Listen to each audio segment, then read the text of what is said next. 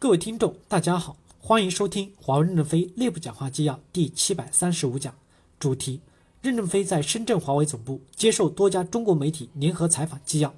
本文刊发于二零一九年一月十七日。接上文，记者问：虽然西方媒体也问过了，但是我们还是希望了解孟女士这个话题，希望您作为父亲来回答。您第一次听说女儿被加拿大扣留的时候是在什么场合？您现在与她沟通渠道通顺畅吗？现在情况如何？一月二十九日是美国正式引渡的最后期限，有没有困难？任正非回答说：“孟晚舟和我本来是去阿根廷开同一个会议，而且他还是会议的主要主持者。他是在加拿大转机，不幸就被扣留了。我晚，昨晚我晚他两天才出发的，是从另外的地方转机的。我们会通过法律程序来解决这件事情。作为孟晚舟的父亲，首先感谢中国政府维护孟晚舟作为中国公民的权益。”为他保提供了领事保护，我也感谢社会各界人士对孟晚舟所表达的支持、关心和关注。我女我与女儿现在就是打打电话，电话上也仅仅是讲讲笑话。晚舟也很坚强。记者问：“您是反对封闭式的自主创新的，对不对？”然后您又提到最先发明量子计算机的一定是 IBM 或者微软。任正非回答说：“这是我个人的看法。”记者问：“华为可能不是第一个吗？”任正非回答说：“肯定不是。”记者问：“那我就想问一下，一方面每年我们投入这么多钱在研究与创新，另一方面我要站在前任的肩膀上，关于技术创新的共享和自主研究，这两者的平衡是什么？”任正非回答说：“在精神上我是支持自主创新的，所有的科学家的创新都是自主的，它是一种精神。我认为在尖端的未知上，更多的强调自主创新是可以的，比如嫦娥四号，人家不给你，那你得自主。”但是我们不能在低层面上强调自主创新，一个螺丝钉你也要自主。日本、德国的中小企业很了不起，日本一个企业几十年就做一个螺丝钉，这个螺丝钉最大的特点就是永不松动。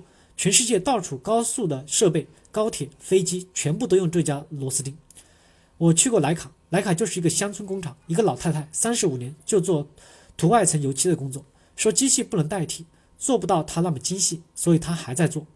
我觉得踏踏实实做好一件事是可以的，但不要说人家已经做好了，我非要重复做一下才证明自己是光荣伟大的。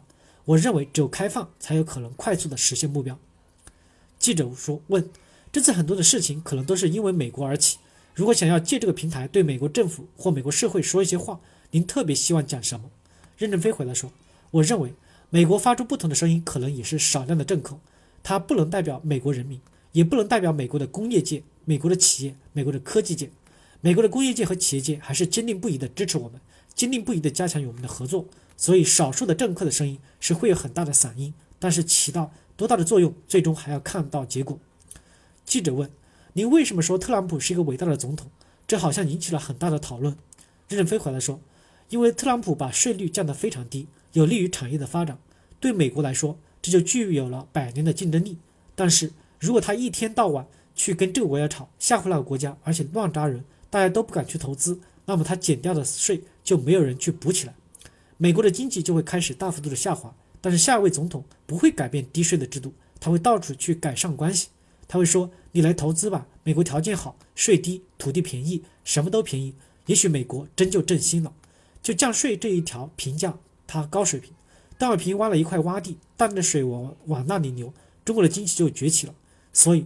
是从这点来评价他是一个伟大的总统，但另外一点呢，不是批评他的。